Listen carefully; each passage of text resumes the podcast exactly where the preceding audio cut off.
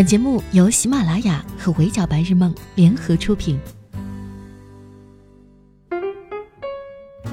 Hello，各位小耳朵们，你们好，欢迎收听本期的 Madam 神凯娱乐圈，我是 Madam 莫咪。要说内娱真正的男星顶流，Madam 投票郭德纲。最近德云女孩是越来越多了，感觉天上掉下一块石头能砸中三个喜欢德云社的，一个喜欢岳云鹏，一个喜欢张云雷，一个喜欢秦霄贤，三个都喜欢郭麒麟。这几年德云社已经建立起了德云宇宙，德云社的演员不仅在台上有相声表现，通过综艺、网络曝光，还有了自己的人设，创造了二次话题的传播。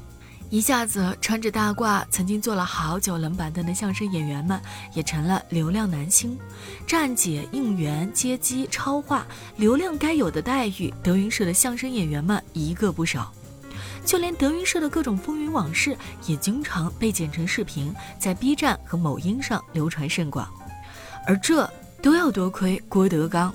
老郭最拿手的就是把传统文化与现代话题结合，给出全新的表现形式。不仅捧人一把好手，自己也是永远的顶流。如果说德云女孩是相声复兴成青年文化的一大高潮，那么 Madam 大胆预测，评书会成为下一个年轻人的风口爱好。原因就是老郭又开新节目了，这次是一档评书节目，老郭有新番。啥是评书啊？用大白话说，就是讲故事，从场景到人物，从情节到画面，全凭一张嘴。这和相声还不一样，相声要幽默，评书却不一定好笑，但同样要求引人入胜，能把人带进故事里，听得如痴如醉。我国最有名的评书大师单田芳，在他最火的时候，评书一度成为了风尚。最多的时候，每天他那略带沙哑、极富个性的声音，通过一百零六家电台、电视台传遍大江南北、长城内外，被称为永不消逝的电波。正是这样的声音，每天中午或是傍晚时分，在很多大街小巷、出租车上都能同时听得到。《武林外传》里，白展堂也学过一段单田芳的评书，沙溢模仿的惟妙惟肖，足见在当年那个年代，听评书是人们一大生活消遣。郭德纲爱评书，很多人也都知道。老郭说过，他七岁学评书，九岁学相声，自己评书讲的最好。四十年前，郭德纲跟着天津评书艺人高祥凯学习，打下了童子功基础。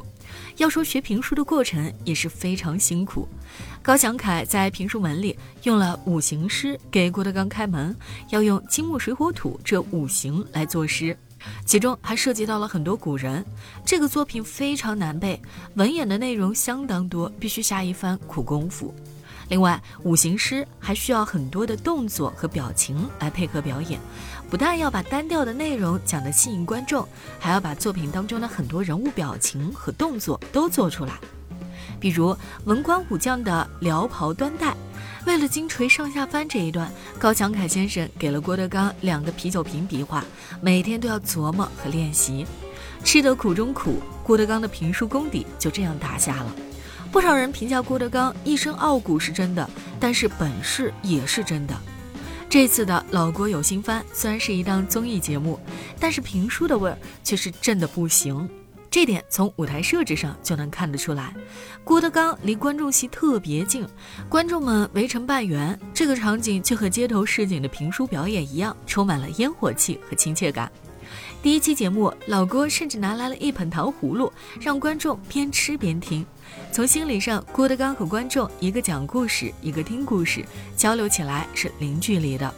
很多观众还喜欢听闲话环节，就是在证书开始前有一段短暂的聊天。郭德纲从家事八卦到行业内幕，知无不讲，思维飞扬，叫人听得津津有味。第一期节目，老郭讲的是曲艺界的论资排辈趣事。怎么论？提到的都是相声界的名师大家，底下的吃瓜群众们听得糖葫芦都忘记接着吃了。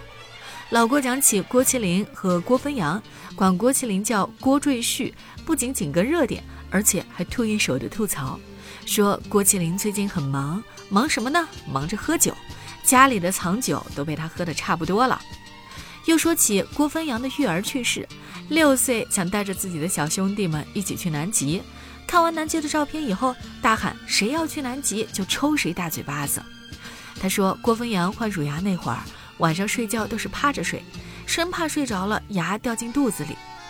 这段话家常看似偏题，实际上瞬间拉近了郭德纲和观众之间的距离。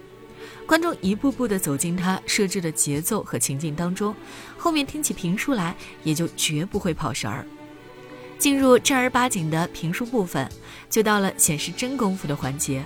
郭德纲虚实结合，单靠一张嘴，节奏得宜，引人入胜。即使是像三国这样耳熟能详的故事，到了郭德纲的嘴里也是完全不枯燥，还会多出不少新知。也许是多年的相声功底，使得郭德纲的评书里藏了很多包袱，幽默的处理技巧让评书听起来还有点德云社的味道。三国的开端，黄巾起义，张角、张宝、张良三兄弟被郭德纲形容成一个逗的，一个捧的，一个逆份儿的。这段比喻听起来就像是胡说八道，实际上是想给后面的兄弟三人起义失败和不靠谱埋下一个小伏笔。郭德纲描绘刘备和张飞城门口初见的场景，先学刘玄德叹气，再学张飞大喝，把观众吓一跳，继而解释前面刘备啊也和你们一样吓了一跳。听个评书，听出了沉浸式的效果，这已经是大乐趣了。讲到刘备缓缓回头，张飞也回头。老郭描绘，要是电影里两人都缓缓回头，一个升格镜头，升格镜头，这绝对是年轻观众都能 get 到的形容。评书里最讲究的画面感，这一下子就有了。他说刘备和张飞一见如故，就仿佛是男女生搞对象，别人可能聊久了都没对个眼儿，但这个一回头就相中了。讲起刘备的身份，他把这个落魄皇室宗亲的现状总结成为手工业者。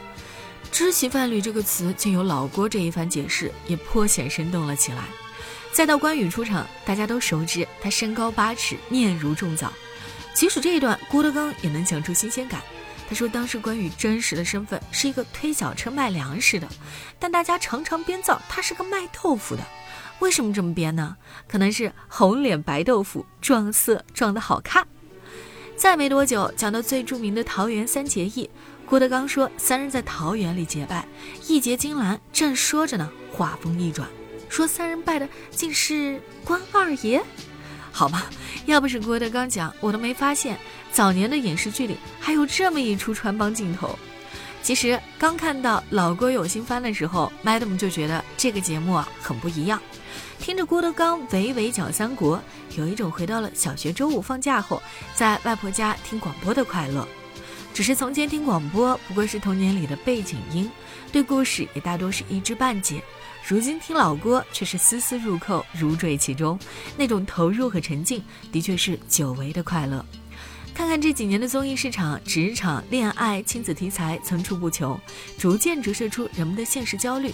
节目节奏越来越快，也越来越卷，恨不得三分钟来一个小冲突，十分钟来一个大痛点。不是不好，只是生活本来就充斥了难关。我们打开综艺节目，总是想要获得一些轻松惬意和短暂的抽离。优酷这几年选择在文化领域深耕，其实是给了观众一片情感的自留地和精神的世外桃源。从二零一二年开始，优酷就开始了对泛文化类 IP 的探索。以当年开播的小说为起点，优酷在文化类综艺市场的版图越做越大。期间，高晓松的小说以先后四季高质量的节目，成为高晓松本人以及优酷最有价值的品牌之一。二零一六年，优酷联合窦文涛推出谈话类节目《圆桌派》，四季的豆瓣评分均分超过九点零，连年位居年度口碑网综排行榜前列。头部以外，优酷还在不断尝试新鲜的垂直类别。二零一三年，张馨予、梁红的户外探险节目《旅行》；二零一四年，由著名电影人焦雄平担纲主持的电影访谈节目《聚焦》；二零一六年，联合知了青年推出的微纪录片《了不起的匠人》等等。每年跨年，在各大平台还在抢明星做唱跳晚会的时候，优酷另辟蹊径，搞起了文化跨年《时间的朋友》。每年的跨年演讲，请来的都是梁文道、罗振宇、马伯庸、史航、蒋方舟等等这类文化大咖，影响力不言而喻。优酷在文化综艺赛道上用心不少，而且也给足了资源，为国产文化类综艺探寻新的发展方向。当所有人都在追逐现实的得到，优酷作为国内头部的视频平台，正在放慢脚步，试图重新找回诗与远方。有时候，记得为什么出发的人，才能最终到达目的地。Madam 相信，老郭这一次牵手优酷打造的新节目，也一定能让评书的老树开出新花，真为观众带来三国之外的新知新解，以及穿越古今的共鸣话题。好的，以上就是本期 Madam 神看娱乐圈的全部内容了。我是莫咪，下期见，拜。